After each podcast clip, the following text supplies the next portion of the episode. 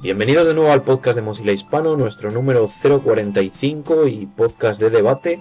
Y hoy le vamos a dedicar a un tema de candente actualidad eh, este mes y es el, hecho de que Opera, el navegador web Opera, ha decidido cambiar su motor eh, web, eh, sustituirle por WebKit, que es el motor de renderizado de otros navegadores como puede ser Google Chrome o puede ser Safari. Entonces, en el podcast de hoy lo que queremos debatir eh, es un poco sobre todo esto. Y bueno, lo primero, yo me presento, soy Rubén Martín desde España. Guillermo Moy desde Argentina. Arturo Martínez desde Venezuela. Y Francisco Picolini desde Madrid. Y sin más dilaciones, eh, directos al podcast. Podemos comentar, eh, si queréis, un poco cada uno qué es lo que, cuál es su postura sobre, sobre estos cambios. ¿Quieres empezar, Damien, si vamos en orden? Bueno, eh, en verdad no, no tengo, digo, creo que por, por obvias razones, por, por estar en esta comunidad, comparto bastante con los, con los distintos puntos de vista que, ha dado la gente de Mozilla durante esta semana, que en general comentan o opinan que es malo que, que cada vez queden, en principio que se pierda un motor diferente, eh, sobre todo un motor y un, y un trabajo que venía haciendo ópera que más allá de que yo no lo usara para eso, pero mucha gente lo usaba como eh, una prueba de, si, si, la implementación que habías hecho en tu sitio de una página estaba bien o mal, digamos, ¿no? Como Opera era el que se fijaba mucho más en los estándares y el más, eh, el, el, más fijo a los estándares, entonces si algo no estaba andando bien en Opera era que no lo estabas haciendo bien para los estándares y tenías que, cambiarlo y mejorarlo. Em, pero además de eso, la, cuestión, digamos, si ya teníamos un problema, sobre todo en el mundo móvil, con que los desarrolladores se dedicaban a, programar solo WebKit, que es lo que en principio terminó siendo la causa de fuerza mayor de, que, que esgrimió Opera para cambiar. Eh, ahora, si, si casi todos supuestamente van a estar solo, solo en WebKit, casi todos los navegadores para dispositivos móviles van a estar basados en WebKit, los desarrolladores lamentablemente van a terminar probando nada más que en WebKit sus páginas y por lo tanto será más difícil para todos los que no usen el motor de, de, WebKit que sus páginas se vean bien, que es algo de lo que está pasando ahora en los dispositivos móviles cuando uno entra con Firefox. No, es precisamente eso, que la, la idea de la diversidad, el ecosistema de los motores web, es precisamente que no todos tienen su misma forma de interpretar HTML5 o HTML como tal, sino que antes el que decía un diseñador web o un programador web tenía sus tres o cuatro navegadores y probaba su implementación en todos ellos para ver que se viera bien, porque no todas las personas utilizan un motor gráfico WebKit, motor web WebKit, motor eh, Gecko o el motor de Internet Explorer. En el caso de Opera, yo realmente también opino lo mismo que Damis. Opera eh, hizo un gran trabajo, son una compañía muy pequeña, pero han trabajado muchísimo. Me recuerdo que durante la guerra de los navegadores web, ellos fueron los primeros en que pasaron el ACID test por completo. Sacaron el 100 sobre 100 en el ACID test, fueron los primeros que trabajaban mucho. Y eso demuestra que una pequeña compañía puede hacer muchas cosas. Ahora, las razones de Opera para migrarse a WebKit puede ser que hayan otras cosas de, que no se han dicho, pero de que migrarse a WebKit nada más porque la plataforma móvil todo lo hacen en WebKit no me parece suficiente a mi parecer. Que una razón para migrar todo el engine de Opera que era muy bueno, era un engine que no tenía nada que envidiarle a otros engines, estaba muy bien realizado, muy bien pulido y como decía, fue uno de los primeros que hizo la, el ACID test eh, la prueba de HTML de estándares webs y la pasó por completo porque ellos trabajaron muy arduamente para sacarlo. Ahora, mi pregunta luego sería, ¿Opera estaría dispuesto a liberar su engine como código abierto después de la migración o lo mantendrán cerrado? ¿O qué harán con eso? Porque sería una lástima que se perdiera ese... Bueno, yo creo que eh, el tema es que eh, Opera se ve en la tesitura de cambiar y cambiar de una manera bastante abrupta eh, para seguir subsistiendo. Convengamos que a pesar de que hay un montón de navegadores eh, Actualmente la mayoría ahora se están volcando a WebKit. Eh, los principales eh, eran cuatro, cuatro más, bueno, cinco. Internet Explorer, Firefox, Safari, Chrome y Opera. Y Opera siempre era el último y siempre el que menos cuota de mercado tenía. Entonces, eh, hay que tener, yo creo que, es malo para el, ecosistema de los navegadores porque siempre es malo que se reduzca eh, digamos, la cantidad de navegadores eh, web como también la cantidad de motores de renderizado, pero cambia para no cambiar porque uno piensa, y como se puede leer en un post de, de la gente de Mozilla, uno piensa que de repente Opera se pasa a WebKit y ahora todos los desarrolladores web solamente se tienen que centrar en cómo funcionen sus navegadores, sus páginas en WebKit.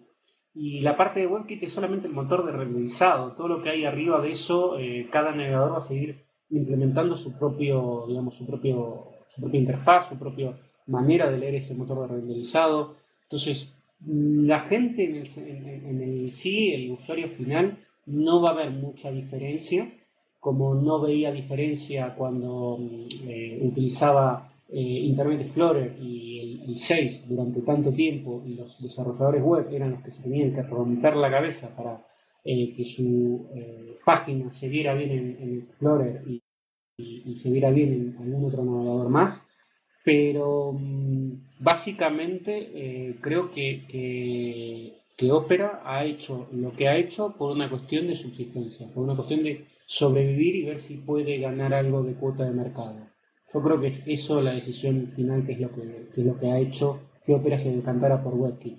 Eh, Presto era un muy buen motor, era un muy buen motor de renderizado. Eh, también se podría haber pasado a Gecko, eh, Opera, pero decidió WebKit. Evidentemente para mí eso demuestra que es una decisión totalmente pensando en el mercado, no en otra cosa, no en los usuarios. Bueno, yo creo que aquí hay, hay varios temas. Eh, por un lado, la decisión de Opera, bueno, pues es una decisión empresarial. Eh, yo personalmente respeto las decisiones que ellos quieran tomar eh, en el tema empresarial, porque recordemos que no deja de ser una empresa y que evidentemente si ellos creen que eso les va a dar más beneficios económicos, pues bueno, adelante. pero en, en temas de, de, lo que es el ecosistema web, como ya habéis comentado, eh, yo creo que es muy malo.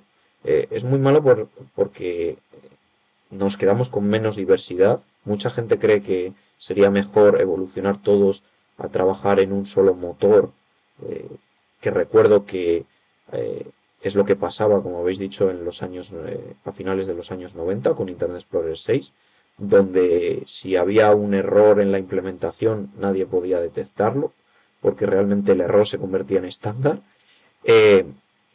Por otra parte, eh, no creo que, sea bueno el que haya menos diversidad por el hecho de que, eh, y muy relacionado con lo que decía antes, eh, cuando se estandarizan algunas tecnologías, pues cada uno hace su implementación y a medida de que alguien hace la implementación se van haciendo mejoras.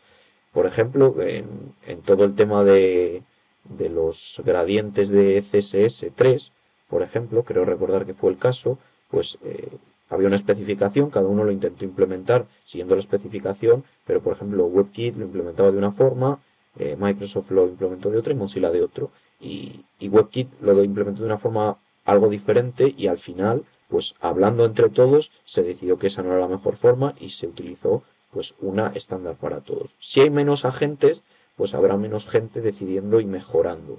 Por un lado, se pierde eso. Por otro lado, he visto también muchos comentarios al respecto de que que es mucho mejor porque ahora va a utilizar un motor que es software libre. Y si bien es cierto, evidentemente, que es mejor que, se utilicen motores eh, que estén basados en software libre, eh, en el caso de WebKit es software libre, pero eh, hay una cosa muy curiosa, que su desarrollo y su control está ejercido básicamente por un par de empresas y sobre todo Apple. entonces, el futuro y lo que se implementa y lo que no se implementa eh, y cómo se mejora y qué se deja de mejorar son decisiones eh, que están controladas por empresas eh, al fin y al cabo y en este caso solo están controladas por un par de ellas Entonces, esto es malo. Y yo creo que va a ser malo para Opera porque no va a poder involucrarse ni tener eh, tanta voz a la hora de qué se va a implementar en su motor.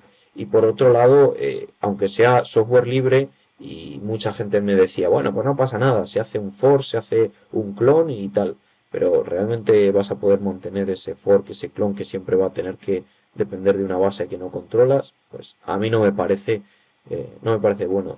por otra parte, el, el motor de Mozilla está controlado por Mozilla, pero Mozilla es una organización sin ánimo de lucro y lo que implementa lo implementa porque cree que es lo mejor para sus usuarios, no porque cree que es lo que el mercado demanda. Mucho pasó con los usuarios debaten, los usuarios debaten porque Mozilla llama a debates para, crear cambios en las implementaciones. Y lo que comentabais del ACID 3, eh, por ejemplo, eh, yo creo que en todo este tema de pruebas de rendimiento y pruebas de no sé qué, eh, eh, muchos navegadores y muchos motores, muchas empresas lo que hacen es que implementan cosas para sacar mejores números. Y, por ejemplo, en ACID 3 eh, se demostró que había gente y había motores que estaban implementando cosas solo para pasar el ACID 3. Pero en realidad las habían implementado mal, la gente de ACID 3 se dio cuenta, lo corrigió y ya no pasaban el ACID 3. Y en Mozilla esto no fue así. El ACID 3 era una referencia, ¿vale? Pero se iban implementando las cosas que realmente se creían necesarias. No se implementaban solo para pasar ese test. Se implementaban porque eran estándares, porque era lo mejor para los usuarios y era por lo que se necesitaba. No se dedicaba esfuerzo a, ese tipo de publicidad de, Buah, somos los que pasamos el ACID 3, que luego se, se demostró de que estaban cosas mal hechas y se tuvo que tirar atrás algunas cosas. Sí, igual. Y. Perdón, no. Eh, otra cosa de las que ya la dijimos un par de veces, eh, pero otra de las desmitificaciones, que hay varios, digo, y esto no salió de Mozilla, sino de quirksmode.org, es que no hay un solo WebKit, digamos, y no solo no hay un solo WebKit, como decía Fran, porque WebKit es una parte y después los motores de JavaScript son diferentes, sino que, sobre todo para móvil, hay como mínimo 10 versiones diferentes que ni siquiera todas eh, tienen las mismas capacidades, con lo cual tampoco estamos en la panacea para el diseñador en que hay un solo motor y, entonces una vez que diseñamos para una anden todos de la misma forma. Entonces tampoco es verdad ese, ese otro mito y aunque lo fuera, como bien decían ustedes, eh, también se detiene mucho la, la innovación o las formas en, que se pueden ver las cosas, digamos, como, como hablamos en, otras instancias, y perdón que vuelva al mismo tema, pero digamos, si, si solo fuera la implementación de WebKit eh, lo que terminara siendo el estándar, eh, en este momento el, el, Mega andaría con un estándar de algo que la mayoría de las empresas dijeron que no estaba bien hecho como lo había hecho Chrome, y sin embargo eso está en WebKit y, en una versión de WebKit que no todos los otros WebKit la tienen. Exactamente, porque en Safari no la tienen esa opción, ni tampoco en los navegadores móviles. Entonces hay que tener en cuenta de que este movimiento eh, realmente yo creo que va a ser malo para, para la web en general, eh, va a ser malo eh, para los desarrolladores, porque como habéis comentado no pueden comprobar si algo que están haciendo y se les ve mal, se les ve mal porque en ese navegador lo implementa mal o por qué. Van a tener menos opciones para, hacer estas pruebas. Van a tener las innovaciones al ritmo eh, que dice la mayoría. Y, como decía, el, otra de las cosas eh, que habéis apuntado, que es el tema de la innovación, y volviendo también al, al, ejemplo de lo que pasaba cuando solo había un motor dominante, que era Internet Explorer, la innovación se detenía, porque al no haber competencia, no había ninguna necesidad. Y, por eso yo creo que cuanto más competencia y sobre todo competencia buena, como era el caso de Presto, el motor de ópera, pues animaba a que todos empujasen por su lado y sacaran cosas nuevas. Y realmente todo se reduce a un navegador o a dos navegadores, pues el ritmo será mucho, mucho, mucho más lento. Además que aclarar que, que mucha gente le, le sorprende esta postura y realmente dice que, nada, Mozilla dice esto porque porque no se han pasado a Gecko y se han pasado a, WebKit. Y nada más lejos de la verdad, hay que entender muy bien eh, los valores de Mozilla, que somos una organización sin ánimo de lucro, y que realmente lo que queremos es lo mejor para los usuarios, aunque suene muy idealista, es realmente cómo se mueve Mozilla porque no tenemos accionistas, eh, no tenemos eh, que buscar el beneficio económico, entonces realmente nosotros queremos que haya diversidad en la web, no queremos que por ejemplo Firefox sea el navegador que cope el mercado, porque nos encontraríamos con la misma situación. Entonces queremos que haya diversidad y que haya movimiento. Claro, pero tampoco es bueno, tampoco, perdón, tampoco es bueno que eh, se hubiera pasado Opera a Gecko, porque también estaríamos quitando un motor de renderizado del mercado.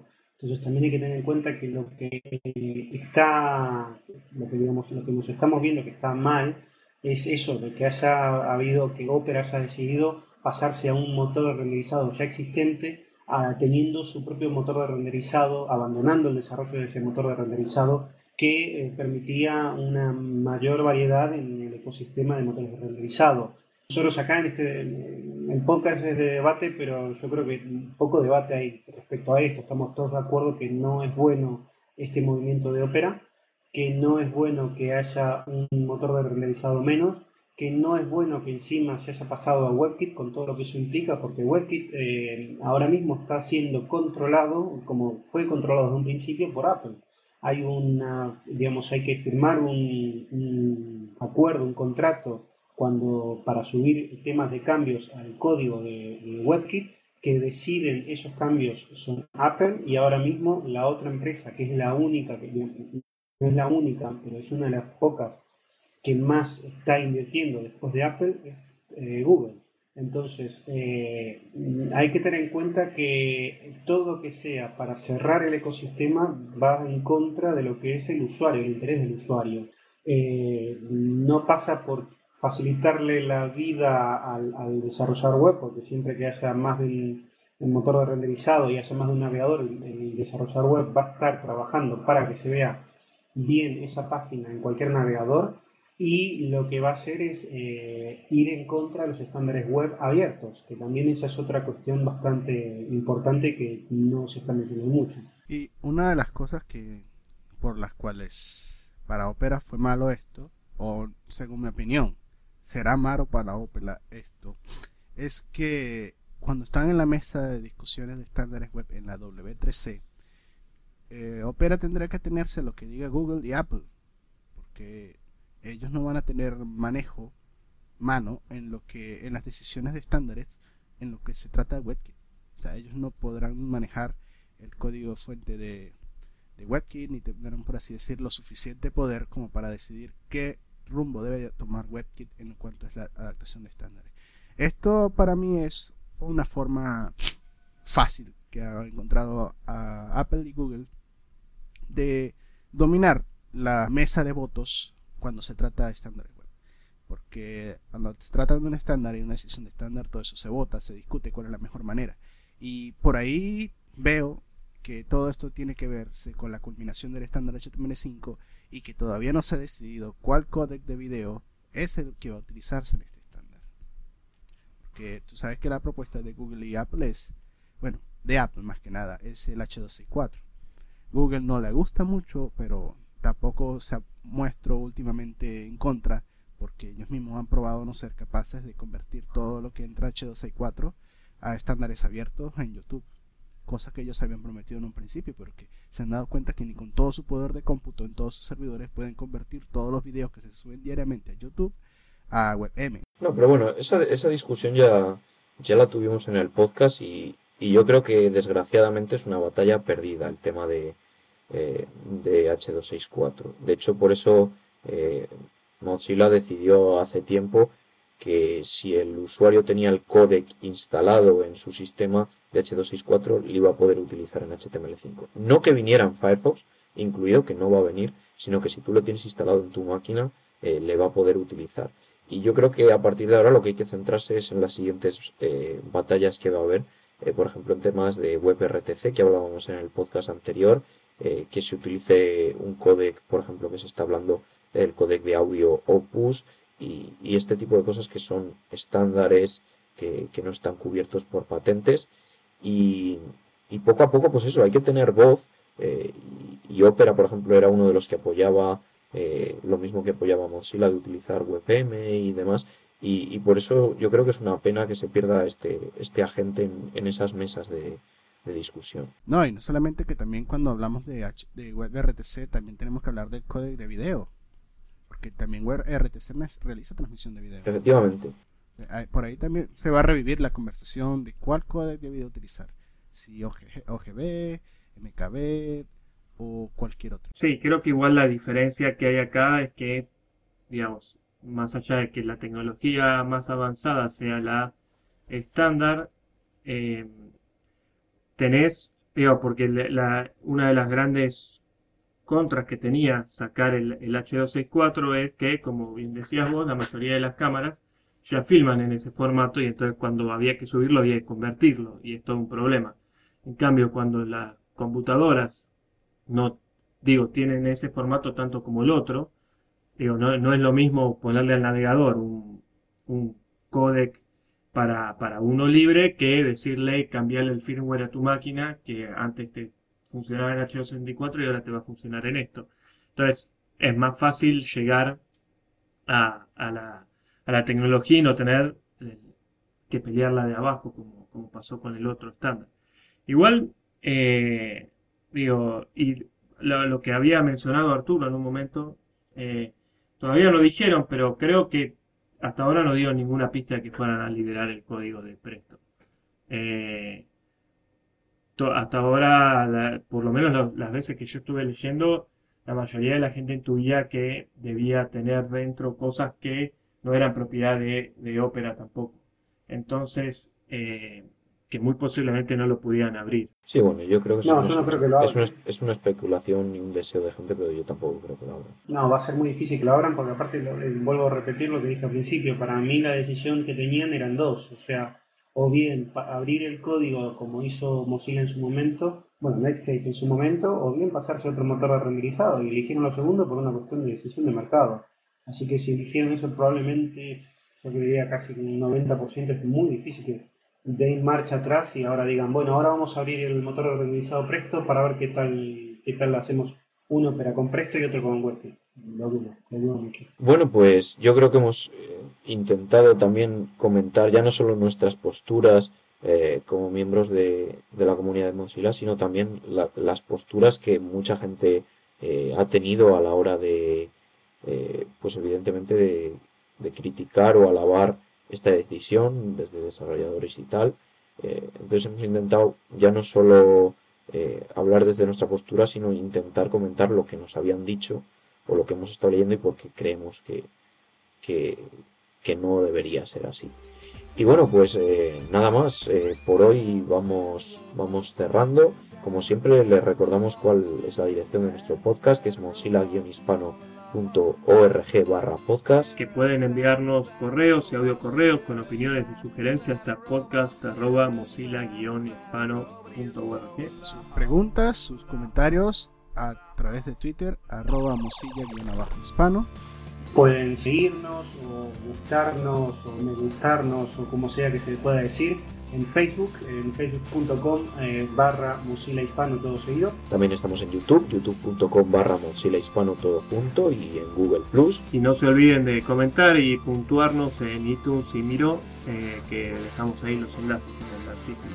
Y nada más, yo por mi parte me despido, he sido Rubén Martín. Guillermo Moya, Arturo Martínez y Francisco Y nos vemos en el próximo podcast que ya será el 046. Hasta luego. Chao, chao. Que ahora invita a la cena. Chao.